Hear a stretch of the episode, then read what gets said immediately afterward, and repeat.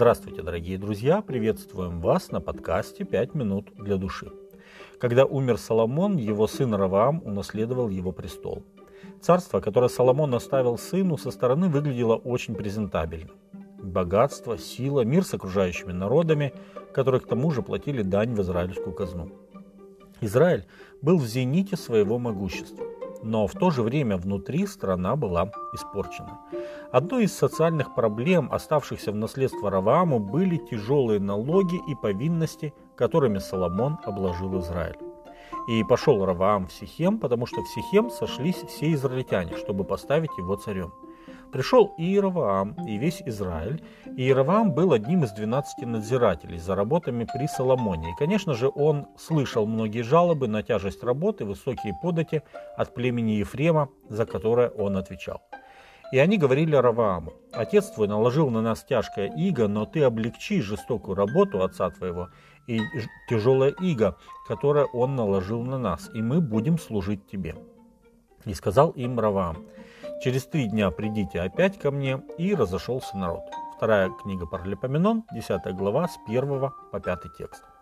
Раваам не знал, как ему поступить, и поэтому решил взять время, чтобы посоветоваться. Это, кстати, очень хороший принцип для всех нас. Если ситуация или вопрос, требующий нашего решения, сложный, не стоит торопиться с решением. Возможно, есть те, у кого был подобный опыт, и они могли бы помочь советом. Ведь у советующихся мудрость. Книга притчи, 13 глава, 10 текст. Равам обратился к тем людям, которые были советниками его отца Соломона. Эти люди обладали опытом и потому не стали просить время на раздумье. Для них вопрос Раваама был предельно понятным, и они быстро дали ответ.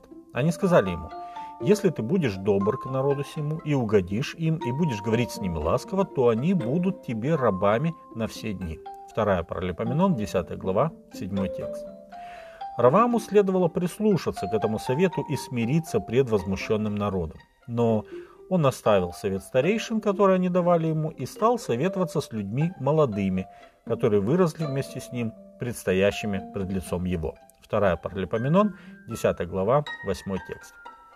Если у государственных мужей времен Соломона был обширный опыт, и они знали наперед, каким результатам приводят те или иные решения, то у молодой и амбициозной так называемой новой администрации было лишь мнение, как стоит поступить.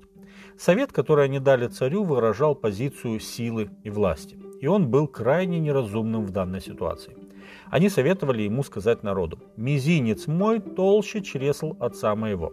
Отец мой наложил на вас тяжкое иго, а я увеличу иго ваше. Отец мой наказывал вас бичами, я буду бить вас скорпионами».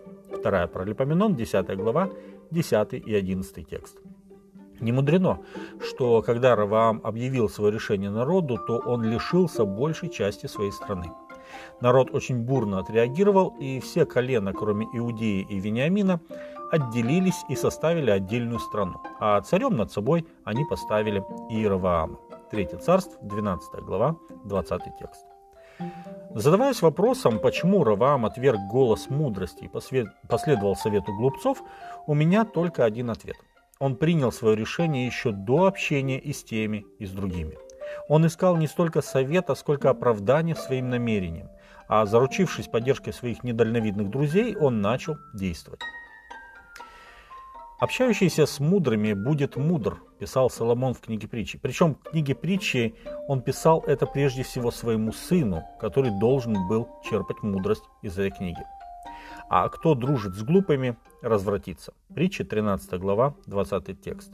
Слово «руа», переведенное как «развратиться», также переводится как «причинять вред». То есть тот, кто общается с глупыми, будет поступать в жизни так, что сам себе будет причинять вред. Это и произошло в жизни Раваама. Последовав глупому совету, ему не осталось ничего, как кусать локти и винить самого себя в своей глупости. Дорогие друзья, мы часто с большим удовольствием слушаем то, что мы хотим услышать, вместо того, что нам действительно нужно услышать. Я уверен, что нам стоит избирательно подходить к выбору друзей и окружать себя действительно мудрыми и богобоязненными людьми. Тогда мы сами станем мудрыми и будем поступать благоразумно. С вами были «Пять минут для души» и пастор Александр Гломоздинов.